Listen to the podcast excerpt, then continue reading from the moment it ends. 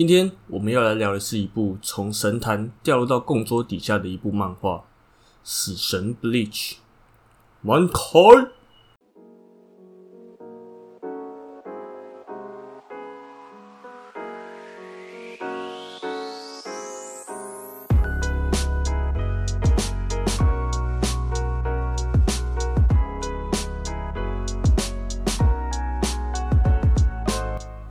嗨，大家好，我阿平，欢迎回到阿平尬聊的第二十三集。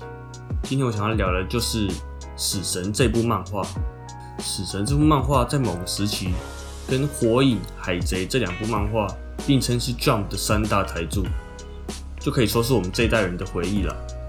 对这部漫画呢，我可以说是负评是居多的。那如果你觉得《死神》是一个神作的话，你最好这一集是建议不要听啦。不过，虽然对这部漫画我是负评居多了，但是漫画的单行本我还是不争气的收完了，就是所谓的口嫌体正直啊。那会知道这部漫画呢，是因为我哥一开始买了《死神》漫画的前几集，那我就随便拿了一本来看。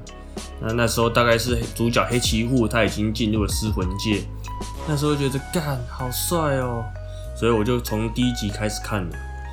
那必须说啊，《死神》的前半部是真的很好看。就是那种神作的等级，从剧情的编排啊、人物设定到死神的十解万解，都设定的非常好。那从一开始医护变成死神，到学会十解，这过程都是让人非常津津乐道的，就很像陪医护一起成长的感觉。那正当我们都觉得医护其实已经超强的时候啊，护庭十三队就出现了，直接把医护一个实力的碾压过去，让我们所有的读者都震惊了。那接着就到了失魂界了，就是为了要救女主角露西亚。其实她是不是女主角也有待商榷了。那这时候我们就认识到了护庭十三队的各个副队长跟队长，那每个实力都很强，然后招式都很刷哦，也让我们知道万姐的存在。还有轨道的招式好像也蛮多人喜欢的，什么黑关啊、仓火罪啊，都 感觉很厉害招式名称。那这时候就发生一个凶杀案了。本来以为是真的凶杀案，结果是自导自演，也就是前半篇的 BOSS 啊，那个蓝染总右介，真是无敌耶，智商高，然后又超强，然后又统领了整个虚圈，强到连医护变成死神都是他安排的。那虚圈篇也是可圈可点，后面的解放也是每个人都很超，然后都让人印象深刻。当然到到最后还是被主角开挂打败了。那其实到这里就可以结束了。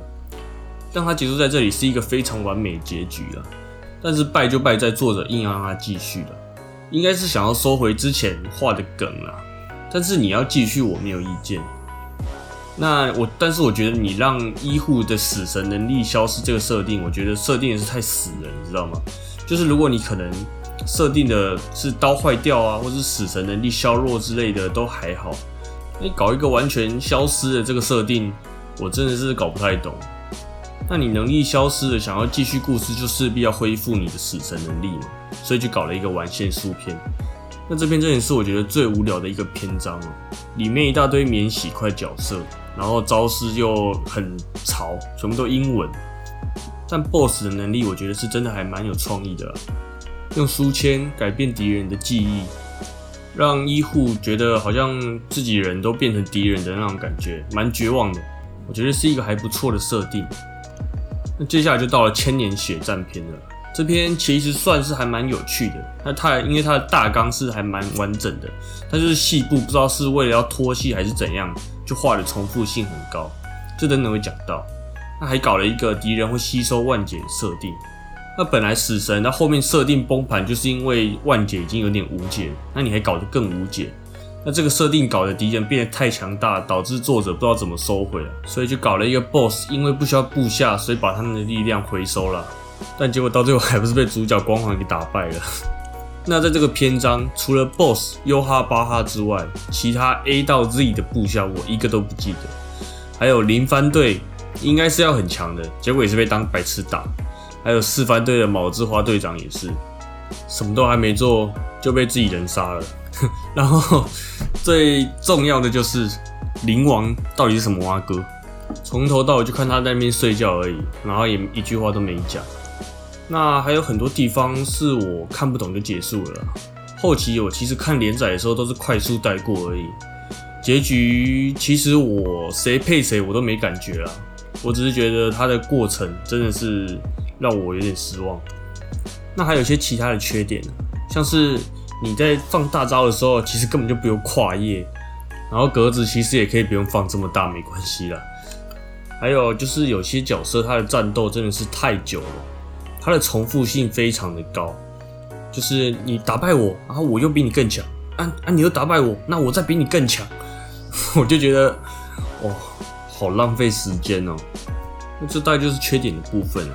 其实也是还是有些有趣的地方，像是他们的角色都会说很多很潮的名言。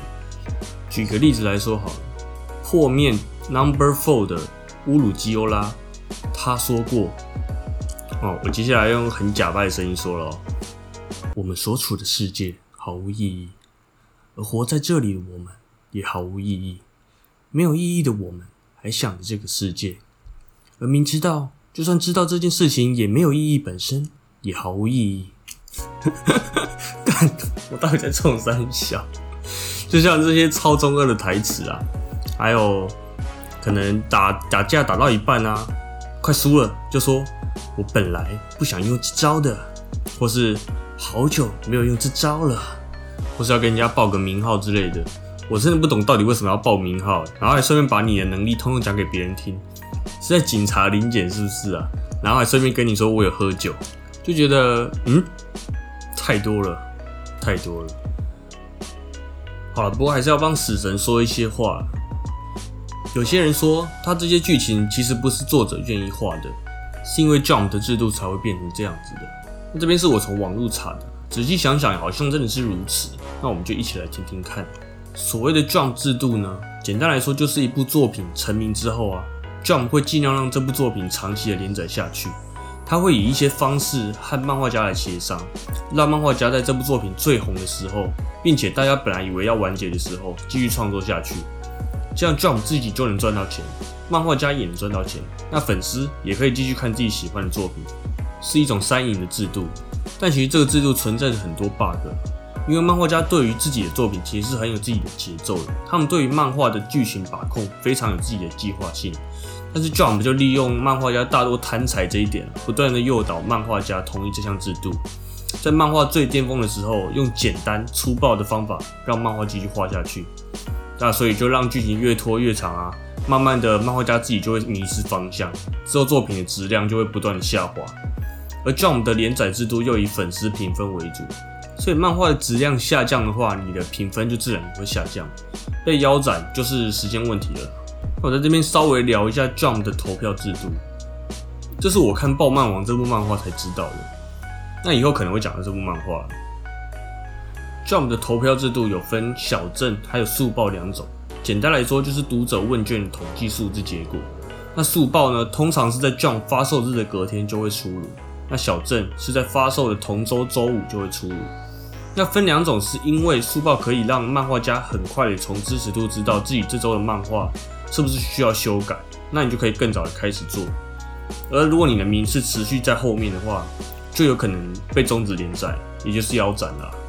那 Jump 的这种制度究竟是怎么来的呢？这要从他们的早期开始说起。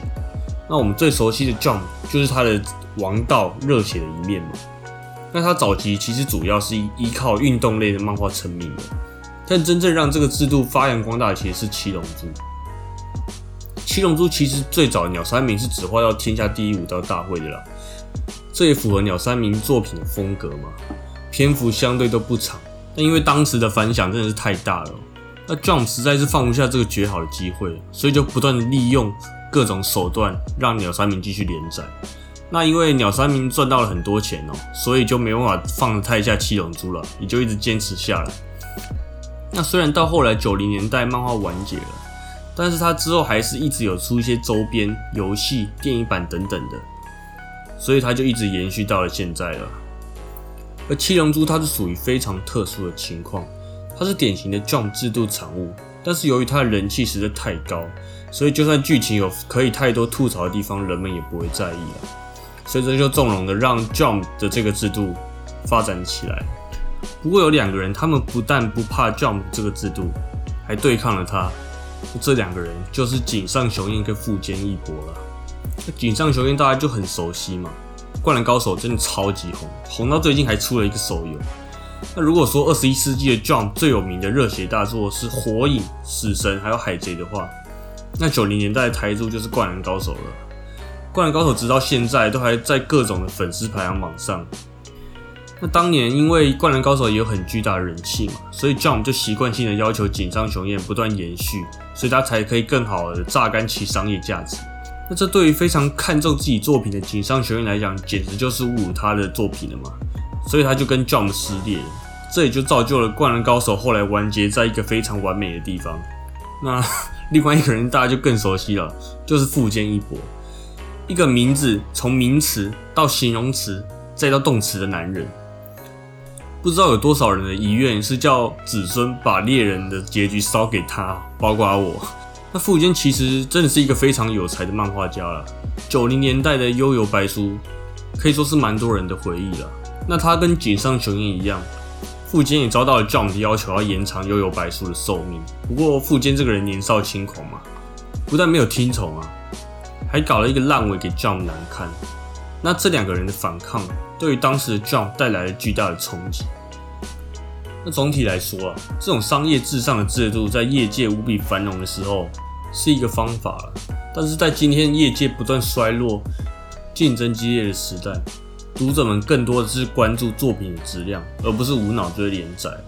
那如果 Jump 他们不改变这个毛病的话，在海贼王完结的时候，还有哪部作品能为 Jump 带来繁荣呢？那今天的阿平尬聊就差不多到这里了。你们觉得《死神》这部漫画如何？它是不是一部在 Jump 的制度下诞生的产物呢？那你们对 Jump 的制度又有什么想法呢？欢迎到我的 IG 留言。那阿平尬聊今天就到这边差不多结束喽。那我们下期再见，大家拜拜。